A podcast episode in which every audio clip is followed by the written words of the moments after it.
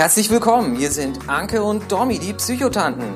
In diesem Podcast geht es um psychische Gesundheit und das ganz normal, ohne vorgehaltene Hand, mit Know-how und einer guten Prise Humor. Hier trifft Theorie auf Praxis, es geht um persönliche Erfahrung und das, was jeder einzelne von euch tun kann. Jetzt viel Spaß beim Zuhören. Einen wunderschönen guten Tag, guten Morgen, guten Abend zurück bei den Psychotanten. Äh, sehr schön, dass ihr eingeschaltet habt. Und das Thema der heutigen Folge sind Essstörungen. Daher an dieser Stelle einfach vorsichtshalber wieder eine kleine Triggerwarnung, ähm, weil wir einfach äh, nicht wissen, in was für einem Zustand ihr gerade seid. Und wenn das gerade bei euch ein sensibles Thema ist, dann bitten wir euch, äh, den Podcast an, anderen, an einem anderen Tag anzuhören, weil es geht halt auch um ein paar sensiblere Themen.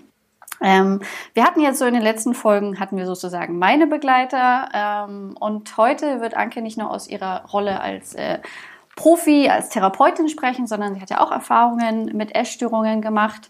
Und ja, das erwartet euch heute und damit rüber zu dir, Anke. Ja, auch erstmal Hallo von mir. Schön, dass ihr wieder zuhört. Ähm, wir machen es wieder so wie beim letzten Mal. Ich erzähle euch wieder erst so ein bisschen ähm, Kriterien zur Essstörung, also vor allen Dingen zur Magersucht und zur Bulimie. Da gibt es noch viel, viel mehr. Und dann werde ich ein bisschen von meiner Geschichte erzählen und äh, was mir eigentlich so daraus geholfen hat. Also es gibt ja verschiedene ähm, Essstörungen. Es gibt da die Magersucht, die Bulimie, das Binge-Eating und ähm, Adipositas, krankhaftes Übergewicht kann halt auch äh, eine Essstörung sein. Ähm, mir ist noch wichtig zu sagen, ähm, dass es nicht immer nur am Gewicht, vom Gewicht abhängig ist, ob man essgestört ist. Das ist, glaube ich, erstmal so das Aller, Allerwichtigste. Es gibt nämlich auch immer so atypische Magersucht, atypische Bulimie zum Beispiel. Ähm, aber was ist denn eigentlich eine Magersucht? Eine Magersucht äh, zeigt sich dadurch, dass jemand absichtlich Gewicht verliert. Äh, man sagt, dass das, ähm, also da gibt es halt diese BMI, ähm, Berechnungen, das kann man am besten mal googeln, ähm, wie man da zu dem Wert kommt. Und dann gibt es äh, bestimmte Richtwerte, wann es dann Untergewicht ist. Und wenn man dieses, also diesen Gewichtsverlust selbst herbeiführt, zum Beispiel indem man ähm, ja irgendwelche äh, Lebensmittel vermeidet, die fettig sind oder die dick machen, ähm, wenn man ganz viel Sport macht, ähm, das sind so ähm, ja Möglichkeiten, um abzunehmen zum Beispiel.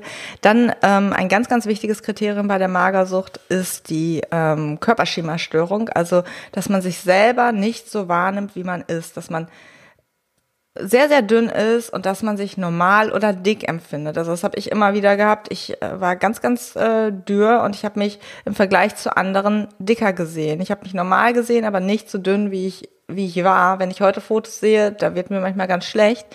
Ähm, also diese Körperschemastörung ähm, ist ähm, ein Kriterium, der Magersucht. Dann äh, kommt es noch häufig dazu, dass es eine äh, Störung äh, beim Hypothalamus gibt, so dass es dann bei Frauen zur Amenorrhoe kommt, also dass die äh, Periode ausbleibt, ähm, was dann halt auch später irgendwann ja zur Unfruchtbarkeit führen kann.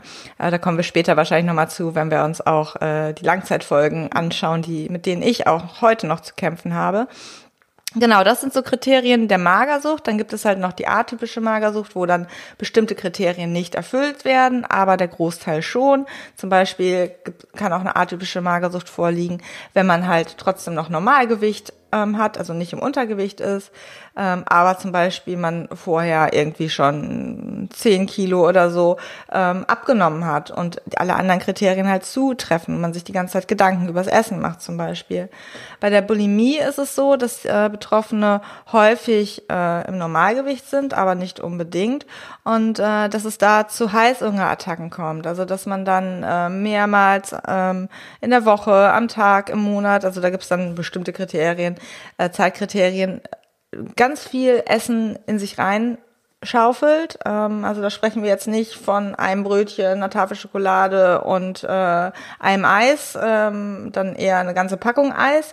Ähm, und dass dieses Essen dann ja wieder rausbefördert wird, also dass man sich beispielsweise den Finger in den Hals steckt oder zum Beispiel Abführmittel missbraucht, anfängt ganz stark zu hungern, Appetitzügler ähm, oder andere Medikamente missbraucht, ähm, um ja wieder abzunehmen und ähm, auch ganz, ganz viel Sport zu treiben beispielsweise. Also diese Heißhungerattacken und dieses kompensatorische Verhalten äh, sind da ganz ähm, ja auszeichnend für diese Erkrankung. Und es ist häufig auch so, dass Betroffene sich da zu dick fühlen und ähm, da ja eine, eine Schemastörung auch so ein bisschen haben. Ähm, da gibt es halt natürlich auch wieder die atypische Form von, wo dann bestimmte Kriterien nicht erfüllt sind. Ähm, Genau, also das sind so diese beiden Erkrankungen, mit denen ich auch so zu tun hatte und ähm, wo ich gleich wahrscheinlich ein bisschen was zu erzählen kann. Aber ähm, ja. Ja, also was, was ähm, also einmal möchte ich ganz kurz mal sagen, äh, die Magersucht äh, ist ja auch eine der Krankheiten mit der höchsten Sterblichkeitsrate. Das ist tatsächlich eine ja. Krankheit, die ganz, ganz oft tödlich verläuft, weil halt dann einfach irgendwann, also der Körper hält wahnsinnig viel aus, da kommen wir nachher auch noch so ein bisschen zu. Aber irgendwann ähm, setzt es halt allem so zu, dass der Körper sozusagen aufgibt und die Krankheit gewinnt. Das ist bei der Magersucht ähm, mit die höchste oder ich glaube sogar die höchste ähm, psychische Erkrankung. Ähm, also das ist halt schon, finde ich schon wahnsinnig heftig. Und so mal, um euch ein bisschen Gefühl für die Häufigkeit zu geben, ähm, also das hatte ich auch für mein Buch recherchiert. Zum einen, ähm, also die Bundeszentrale für gesundheitliche Aufklärung hat bei einer Untersuchung festgestellt, dass von 1000 Deutschen kämpfen so 30 bis 50 äh, mit einer Essstörung. Also da sind jetzt alle zusammengefasst. Und was ich aber eigentlich noch viel erschreckender finde, ist, dass sie dabei auch festgestellt haben, dass bei Jugendlichen jeder Fünfte ungefähr ein ungesundes Essverhalten hat. Also das das, finde ich halt auch wieder so krass, wie früh das sozusagen schon zuschlagen kann, diese Krankheit. Ja. Aber nur jetzt mal wieder hier die, die Zahlen, die Fakten, Domi. Ähm, aber jetzt würde mich natürlich oder uns interessieren, wie war das denn bei dir? Wie, wie hat das denn angefangen bei dir? Also bei mir war das, glaube ich, also wirklich schon so, dass ich mich schon im Kindergarten irgendwie zu dick gefühlt habe. So zwischen den anderen Mädchen, die dann alle so äh, geturnt haben und so war ich. Ich war nie dick, ich war immer normal, aber ich habe mich immer so gefühlt. Und so wirklich angefangen mit der Essstörung hat das so mit elf, zwölf, also ich glaube, da war ich irgendwie elf, das war so zur Fastenzeit, da habe ich mit meinen damaligen drei besten Freundinnen irgendwie gesagt, so, wir essen jetzt keine Süßigkeiten mehr. Und es war so, die eine war ähm, super im Sport, die andere war, ähm, hatte immer super Noten, die eine war total beliebt bei den Jungs. Und äh, ich war so die vierte im Bunde. Und ähm, ich habe dann angefangen, auch keine Süßigkeiten zu essen, habe dann gemerkt, oh, ich nehme ab und ich habe dann weitergemacht. Und bei mir ist es dann schnell extrem geworden. Dann habe ich kaum noch irgendwas gegessen und ganz, ganz schnell abgenommen und ähm, habe mich da erstmal gut mitgefühlt. Meine Eltern haben das dann sehr, sehr schnell gemerkt und sind dann mit mir zur Klinik hin und äh, dann wurde ich da auch aufgenommen. Und da hat man mir halt gesagt, so Anke, das und das Gewicht musst du erreichen. Wenn du das und das erreicht hast, dann ähm, dann bist du gesund. Ja, kannst du nach Hause. Genau. Und dann habe ich dieses Geld, dieses Geld sage ich schon, dieses Gewicht zugenommen ähm, und habe mich da quasi rausgefressen. Und ähm, damals gab es halt auch so irgendwie so diese wirklich unschönen Erlebnisse, dass ich, also dass man mir gesagt hat, ja Anke, du, wenn du so weitermachst, wirst du keine 20 Jahre alt. Und ähm, also ich habe da wirklich ganz blöde Erfahrungen machen müssen mit Timeout in so, in so einen leeren Raum rein, weil es mir so schlecht ging. Und ähm, ja, da war es dann halt wirklich so, dass ich dann auch so diesen Wunsch äh, ja, entwickelt habe, Therapeutin zu werden, was mich ja dann irgendwann auch so die ganze Zeit am Leben gehalten hat, diese Gedanke. Ähm, naja, auf jeden Fall habe ich mich dann da so rausgefressen und hatte das Gewicht erreicht und am nächsten Tag wurde ich entlassen. Und ähm, ich war eigentlich genauso krank, wenn nicht kranker als vorher, weil ich war wieder zu Hause und dann fing es an. Es wurde natürlich geguckt, dass ich genug esse, dass ich das esse, was ich äh, in der Klinik gegessen habe. Aber ich bin da halt ganz schnell dann in die Bulimie reingerutscht. Also ich habe dann das gegessen, was ähm, was ich essen sollte, aber bin dann nachher aufs Klo gegangen so und äh, da hat sich dann mir dann halt noch diese Bulimie dann mitentwickelt. Äh, dann kam irgendwann der zweite Klinikaufenthalt, wo ich dann ja der noch viel viel schlimmer war, wo ich dann auch wirklich eine Sonde hatte und ähm, es wurde aber nicht wirklich so mit mir gearbeitet. Ich habe nichts verstanden. Und deswegen ist mir heutzutage auch so wichtig, auch so auf Instagram, so dass ich den Leuten erkläre, was wird gemacht, damit die verstehen, warum was gemacht wird. Und ähm, ja, also es ging halt wirklich immer so weiter, dass ich die Essstörung da nie losgelassen habe. Es wurde dann im Studium auch nochmal richtig schlimm und auch während des Abis. Also ich war während der Schulzeit oft in Kliniken, ähm, auch teilweise Fachkliniken nur für Essstörungen. Ähm, es war nicht leicht. Ähm, ich war auch oft, ja, kurz davor wahrscheinlich irgendwie zu sterben. Aber mich hat es halt nie also ich wollte nie sterben, obwohl ich oft davor war, ich wollte nicht mehr so weiterleben, ich wäre gerne tot gewesen, aber ich wusste auch, boah, irgendwie gibt's noch eine Aufgabe für mich, ich will das Studium, also und ich will die Therapeutenausbildung machen, ich will meine Approbation haben, meine Praxis haben, so. Ähm, und es war halt wirklich nie so, dass ich, glaube ich, die Essstörung auch wirklich loslassen wollte ähm, und auch gar nicht so verstanden habe, ja, wofür das Essen eigentlich gut ist. So und irgendwann gab es so diesen Punkt, ähm, ich weiß nicht, wie viele Jahre das her ist, wo es wirklich so war, dass ich im Krankenhaus lag. Ich hatte irgendwie zehn Kilo Wasser eingelagert, weil mein Körper, also weil ich dem kein Eiweiß zukommen lassen habe und äh, also fast kaum was gegessen habe. Und ähm, wo ich dann gemerkt habe, okay, mein Körper frisst sich jetzt auf. Davor habe ich irgendwann halt auch diese Epilepsie entwickelt. Also ähm, ich glaube 2011 oder so hatte ich einen epileptischen Anfall, äh, wo man auch sagen kann, der kam einfach durch diese Mangelernährung. Und wo ich auch gemerkt habe, okay, mein Körper, der frisst sich auf. Und ähm, wo ich dann gemerkt habe, so, wenn ich jetzt nichts verändere, dann ändert sich nichts oder dann wär's das mit der Approbation, mit dem Traum etc. Und äh, da habe ich mir dann tatsächlich ähm, online jemanden gesucht, der sich wirklich mit Ernährung gut auskennt. Ähm, und der mir das dann halt alles wirklich erklärt hat, der mich da gecoacht hat. Ich habe dann auch irgendwann mit dem Krafttraining angefangen, so dass ich gemerkt habe, okay, ich nehme jetzt zu, aber ich nehme Muskeln zu und ich nehme was Gesundes zu und ich sehe die Nahrung nicht als Feind, sondern als Medizin an. Also das war immer so ein Gedanke für mich und das war wirklich ein schwieriger, langer Weg. Und ich bekomme halt heute immer noch die Nachrichten auf Instagram, oh Anke, du siehst ja total dünn aus und so. Aber das, das verletzt mich dann eher, weil ich denke, ey Leute, ich habe mal über 20 Kilo weniger gewogen. Ich bin schon einen ganzen Schritt weit raus, so, ne? Ähm, und ich glaube, dass das so, ja, es war immer eine harte Zeit, da ähm, auch mit Kliniken und so uns auch zu merken, boah, irgendwie kann mir da nicht so richtig helfen.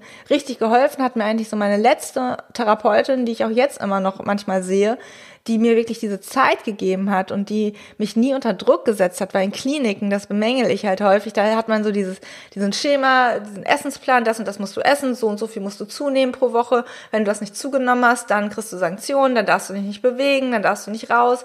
Und das ist halt, da wird mit so viel mit Druck gearbeitet was bei mir halt nichts gebracht hat, sondern das war immer, immer eher dann nur so dieses, ich muss da raus, ich will aus der Klinik raus, ich will wieder zur Schule gehen, ich will beim Studium weitermachen, also muss ich dieses, dieses mhm. Übel in Kauf nehmen. Und ähm, als ich das letzte Mal und jetzt halt wirklich so diesen Schritt da rausgewagt habe, war es halt für mich und für nichts anderes. Und das war früher für meine Eltern, für meine Familie und jetzt ist es halt für mich und das ist halt so dieses, da geht es halt immer voran und nie zurück, so, ne?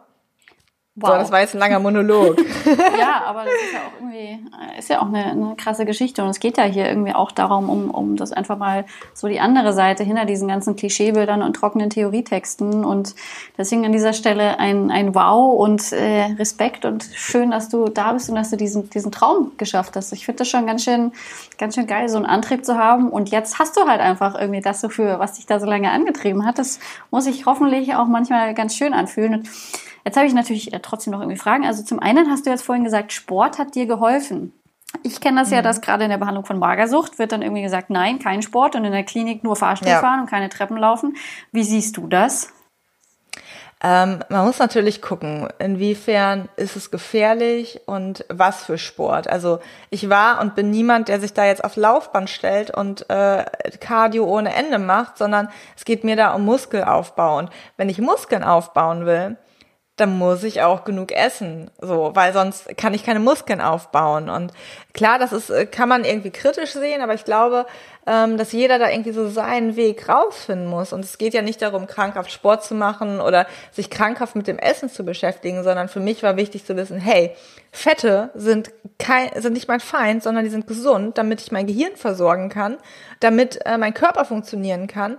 Eiweiße sind nicht schlecht, sondern die sind gut, die sind für meinen Körper da. Kohlenhydrate brauche ich auch. Und das zu verstehen, war für mich irgendwie total wichtig, um auch zu verstehen, wofür brauche ich denn diese Nahrung. Und ähm, ich glaube, dass ähm, dass Bewegung, ja, also es gibt halt auch dann diesen, dieses krasse, ich hatte auch Zeiten früher, wo ich dann irgendwie fünf Stunden auf Stepper war, vor der Schule zwei Stunden mit dem Fahrrad gefahren bin und dann noch im Fitnessstudio irgendwelche Kurse gemacht habe. Also wo dieser Sport dann auch wirklich krankhaft war, so.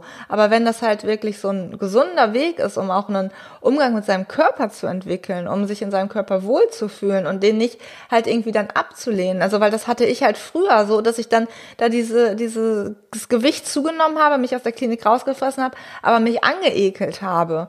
Und das ist halt ja auch nicht Sinn und Zweck. Und deswegen finde ich, dass Sport ein, eine gute Möglichkeit sein kann. Aber natürlich muss man gucken, dass es halt nicht gefährlich wird. Ja, absolut. Aber das, das, das finde ich, also wir hatten es ja letztes Mal auch ein bisschen irgendwie beim, beim Alkohol. Es kann, kann nicht die Lösung sein, irgendwie einfach was zu verbieten, weil ich meine, zum Beispiel für mich ist jetzt auch Laufen ja, ist ja auch irgendwie quasi was Therapeutisches und das kann ja, ja auch bei jemandem mit einer Essstörung, dass das quasi eigentlich gar nicht Teil des Problems ist, nur von außen. Deswegen, ja, wir, wir sagen es immer wieder, es ist ja. viel wichtiger, den Menschen zu behandeln als, als die Diagnose. Aber du hast jetzt vorhin schon so ein paar, ein paar Langzeitfolgen irgendwie ähm, erwähnt. Äh, magst du dazu noch mal ein paar Worte sagen? Ja, also jetzt gar nicht so unbedingt, um irgendwie Angst zu machen, sondern das ist vielen, ich glaube auch Laien, die sich so mit Essstörungen gar nicht so auskennen, gar nicht so bewusst, was die, die Folgen alle sein können. Also klar, in den Momenten, wenn man dann so krass untergewichtig ist, dann hat man, dann friert man, dann hat man blaue Hände, dann äh, kann man sich vielleicht nicht so konzentrieren. Aber die Langzeitfolgen, mit denen ich jetzt so zu kämpfen habe, sind einmal äh, die Epilepsie, also beziehungsweise ähm, da ist es jetzt tatsächlich so, dass ich da äh, mein Körper sich so erholt hat, dass ich die Medikamente der Epilepsie so gut wie ausgeschlichen habe. Ich nehme jetzt nur noch so eine minimale Dosis ähm, und da geht es jetzt, ich habe in ein paar Wochen wieder ein Kontrolle-EEG. Wenn da alles unauffällig ist, dann kann ich hoffentlich die Medikation ganz rausnehmen. Also der Körper kann sich auch wieder erholen, aber ich habe sowas wie Osteoporose. Wenn ich mich irgendwie mal stoße oder irgendwie stürze, ich habe sofort was gebrochen. Ich bin mal mit dem Fahrrad gestürzt und ich hatte direkt mein Schienbein gebrochen, ähm, ganz kompliziert. Ich hatte schon mein Brustbein gebrochen, Rippen, äh, ein Zeh, Mittelfußknochen. Also das sind, äh, ich glaube auch irgendwie das Steißbein ähm, oder, das, oder das Schambein, ich weiß es gar nicht, ist ja auch egal. Also meine Knochen, die sind einfach total äh, ja porös, ne? Ähm, dann meine Schilddrüse funktioniert nicht richtig. Ich habe da eine Unterfunktion. Mein Darm ist total träge seit Jahren. Und das wird zwar immer besser, aber das muss ich auch mit einem Medikament unterstützen. Ähm, dann, was, was, da habe ich letztens ja auch einen Post zu gemacht, diese Einsamkeit. Also ich habe ja 20 Jahre, war die Essstörung meine beste Freundin so. Also ich habe mich total isoliert im Studium. Es gab zwar immer wieder Leute, die was mit mir machen wollten und ich hatte da Kontakte, aber so innige Freundschaften habe ich nie zugelassen. Und ähm, das sind so ähm, Dinge, wo ich jetzt merke, ja Mensch, das fehlt total, weil ich die Essstörung diesen Raum nicht mehr bei mir hat und da ganz viel Zeit ist, aber diese Freunde, die andere haben, ne, die, die sind einfach nicht so da. Ähm, meine Zähne sind auch fast alle, muss ich neu machen lassen. Die sind überkront, das sind Implantate, einfach durch die, durch das Fressen und Erbrechen, durch die ganze Magensäure, äh, sind meine Zähne fast alle auch im Arsch, wo, wo ich merke, ja, okay, das sind alles so diese Dinge, auch wenn es einem wieder gut geht, wo ähm, wo einen die Vergangenheit nicht loslässt. Und das soll jetzt hier niemandem Angst machen, aber einem ein Bewusstsein für schaffen, weil in den Momenten, wo ich halt so krass im Untergewicht war, da habe ich gedacht, ja, ich funktioniere ja noch und es geht ja alles und es ging auch bei mir. Also ich kenne Betroffene, die ähm, nicht mehr in dem Zustand studieren können, die sich nicht mehr konzentrieren können und so. Da, da bin ich meinem Körper sehr, sehr dankbar für, dass ich da noch alles machen konnte, ne? Ähm, aber zu was für einem Preis halt, ne? Ja, zu was für einem Preis und das sieht man im, im Nachhinein. Also das sieht man in dem Moment nicht, sondern erst ähm, jetzt merke ich das und auch ähm, man, man kann unfruchtbar werden. Ich weiß nicht, ob ich irgendwann Kinder bekommen kann. Ähm, wird sich irgendwann eventuell mal zeigen. Aber äh, das ist halt auch was, wenn man einen Kinderwunsch hat, dann sollte man sich ganz klar bewusst machen, wenn die Periode ausbleibt, dann, dann funktioniert das nicht, ne? Ja, und ich glaube, das ist wahrscheinlich auch noch mal fast viel wichtiger irgendwie für, für Angehörige sowas äh, auch zu verstehen, weil dann ist es ja irgendwann, ah, jetzt hast du ja wieder Normalgewicht, jetzt ist ja irgendwie alles okay. Ja. Äh, aber so eine Krankheit, so einfach lässt sie sich nicht bewegen, äh, besiegen. Nur weil man jetzt irgendwie das richtige äh, äh, Gewicht auf der Waage hat, sagt jetzt die Krankheit nicht gleich, okay, ich bin jetzt irgendwie quasi gar nicht mehr da, sondern das bleibt ja irgendwie so wie eine Alkoholsucht, bleibt das ein Leben lang irgendwie ein, ein schwieriges Thema. Und deswegen würde ich auch gerne von dir wissen, was, was sagst du denn, was irgendwie Angehörige tun können oder tun sollten, sozusagen, wenn sie jemanden mit einer Essstörung haben? Das ist ganz schwierig. Also ich glaube, einerseits versuchen ins Gespräch zu kommen, zu nachzufragen, zu verstehen, ähm, aber sich auch Selbsthilfe zu suchen. Also ich weiß, dass meine Eltern, die waren ähm, lange Zeit immer in einer Selbsthilfegruppe für Eltern essgestörter Kinder, ähm, einfach um sich da auch selber irgendwo sich auszutauschen und Tipps zu holen, weil es also ich habe da höchsten Respekt vor meinen Eltern, was die mit mir alles durchgemacht haben, äh, auch auszuhalten, wie das Kind fast ja, verstirbt so und sich weghungert und da auch so hilflos sein zu können oder zu müssen.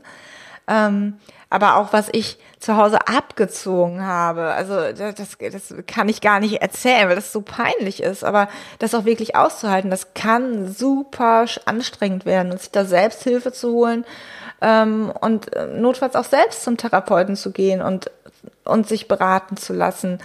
Ähm, und was da, glaube ich, auch wichtig ist, das Verhalten des Angehörigen nicht persönlich zu nehmen. Das hat nie was mit, mit, den, mit, mit, mit dem Umfeld in dem Sinne zu tun, sondern äh, das Essverhalten ist da ja irgendwo so ein, so ein, so ein Hilfeschrei auch und, und so ein, so ein Ventil, was auch irgendwo Struktur erstmal gibt. Also die Essstörung hat mir ganz lange Zeit Struktur, Kraft und Halt gegeben, so blöd das klingt und auch Kontrolle irgendwo, ne? Da so einen Pauschaltipp zu geben, ist echt schwierig. Ja, also das, äh, aber es sind ja schon mal gute Hinweise, halt vor allem dieses, dieses Reden mit den Betroffenen auch reden. Also einmal sich ja. um sich selber kümmern, aber ich hatte es jetzt zum Beispiel bei meiner letzten Lesung, da waren zwei Essgestörte und die eine hat gemeint, es hat sie voll genervt, dass alle Leute dann immer auf ihr Essen geguckt haben und die andere hat gesagt, nee, genau, das hat ihr geholfen.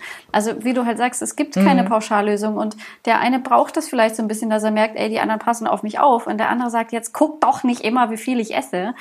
Also sowas genau. ich enorm und, wichtig. Und, und deswegen sind auch Kliniken nicht schlecht. Ne? Also es kann für Betroffene hilfreich sein, da auch mit einem klaren Gewichtsziel und mit einem Essensplan und mit Sanktionen, dass da so gearbeitet wird. Das kann auch hilfreich sein für Betroffene. Für mich war es das halt nicht so, ne? Also das möchte ich jetzt auch gar nicht schlecht machen. Ähm, da gehören halt immer zwei zu. Und so wie ich die Klinikzeit beschreibe, das ist ja auch immer nur subjektiv, so wie ich es erlebt habe. Ähm, die Behandler werden das wahrscheinlich alles ganz, ganz anders beschreiben. So, ne? Also es ist mir halt auch nochmal wichtig, Kliniken nicht zu verteufeln, aber man sollte halt schon abwägen, ob es sinnig ist. Und äh, leider ist es natürlich auch so, dass ähm, ambulant es selten behandelt wird. Also dass ähm, ja, Therapeuten sich da auch oft scheuen, weil sie denken, ja, aber das Gewicht ist jetzt unter dem und dem BMI und ich habe gelernt, dass das dann schon lebensbedrohlich ist. So, mhm. ähm, da ja, da herrschen auch viele Ängste, ähm, was ich natürlich auch nachvollziehen kann. Ja, ein, ein, ein letzter Punkt, den ich so bei Angehörigen immer ganz, ganz wichtig finde, das halt einfach wirklich als eine Krankheit zu sehen und nicht, das Kind will nicht essen oder so, das Kind irgendwie jetzt, äh, Mai ist doch halt einfach mal ein Schnitzel. Es ist eine Krankheit und also ich vergleiche das irgendwie immer gerne. Ich habe eine, eine, gute Freundin mit äh, Essstörungen und dann sind halt irgendwie bei Familientreffen kommt dann, ja Mai, tust du jetzt immer noch so mit dem Essen rum. Wenn sie Diabetes hätte und sich halt irgendwie vor dem Essen eine Spritze setzen müsste oder ihren Blutzucker messen würde, dann würde niemand diesen Spruch bringen, oh, musst du jetzt schon wieder mit deinem Insulin rummachen. Ja. Ähm, also das, das hilft, glaube ich, auch Angehörigen, wenn man das einfach mal wirklich als das sieht, das ist kein mangelnder Wille oder keine mangelnde, keine mangelnde Lust, sondern da steckt eine Krankheit dahinter. Und ich habe immer das genau. Gefühl, dass das hilft auch nicht nur dem Betroffenen, sondern auch dem Umfeld, weil man das einfach mal so ganz klar sieht. Und Jetzt sind wir schon zwar über unserer Zeit, aber das ist oh. halt auch ein wichtiges und großes Thema. Und deswegen möchte ich ganz kurz ja. jetzt noch irgendwie zu den, zu den Ursachen kommen, weil ja, wir sind bei den Essstörungen und es gibt eine gewisse Fernsehshow, die da immer wieder genannt wird. Hat das bei dir auch eine Rolle gespielt? Oder was sagst du denn so zu Ursachen also, der Essstörung? Ich muss da tatsächlich sagen, dass ich ähm, noch nie Germany's Next Topmodel geguckt habe. Beziehungsweise, nee, ich habe mir letztens eine Folge angeguckt, weil meine Therapeutin mir das aus äh, fachlichen Gründen mal geraten hat. Ich sollte mir das mal angucken, weil da kann man ganz äh, spannende Dinge sehen. Aber ich habe vorher, und ich bin jetzt 32, ich habe vorher nie Germany's Next Topmodel geschaut. Also ähm, bei mir war es halt wirklich, ich habe ja eben gesagt, ne, es hat schon ganz früh angefangen, dass ich mich unwohl gefühlt habe und ich war immer sehr, sehr sensibel und habe sehr, sehr feinfühlig, habe vieles wahrgenommen, Zwischenmenschliches, was bei mir eher so die Ursache war. Man kann, also die Ursachen sind ja eh immer individuell. Es kann sowas wie ein Missbrauch vorliegen, muss es aber nicht. Es kann was Traumatisches passiert sein, muss es aber nicht. Es kann es können halt subtile Dinge auch sein, die sich dann irgendwo häufen. Und ähm, so wie beispielsweise bei mir der Auslöser, aber nicht der Grund, damals so dieses, ähm, ja, die Fastenzeit mit den drei Freundinnen, wir nehmen jetzt ab, das war bei mir der Auslöser, aber nicht der Grund. Ähm, so kann natürlich es sein, dass wenn man irgendwie Germany's Next Topmodel guckt, dass äh, man da irgendwie so diesen Auslöser, diesen Tropfen auf den heißen Stein hat, so dass es zu, zu einer Essstörung kommt. Aber es ist nie der, also äh, ja nie. Es ist seltenst. Ich tue mich mit solchen absoluten Aussagen immer schwer. Es ist seltenst ähm, der Grund für ein, eine Essstörung, finde ich es wäre halt einfach so schön, einfach zu sagen, wir müssen diese Sachen ja, zeigen. Und, und ähm, deswegen wird es, glaube ich, von den Medien immer so gepusht, aber das hatten wir ja hier auch schon diverse ja. Male. So einfach ist es leider ja. nicht. Was ich nur erschreckend finde, ist dann so, was das mit der Gesellschaft macht. Also diese Freundin, die ich da habe, die wird dann halt auch irgendwie mit einem viel zu niedrigen BMI noch bekommt sie dann Friseur, beim Friseur Komplimente für ihre tolle Figur, wo sie eigentlich nur schreien möchte, mhm. das ist keine tolle Figur, ich bin einfach schwerst krank. Ähm, ja. Aber das ist dann irgendwie äh, die Gesellschaft, ja. das ist dann ein anderes Thema. Ja.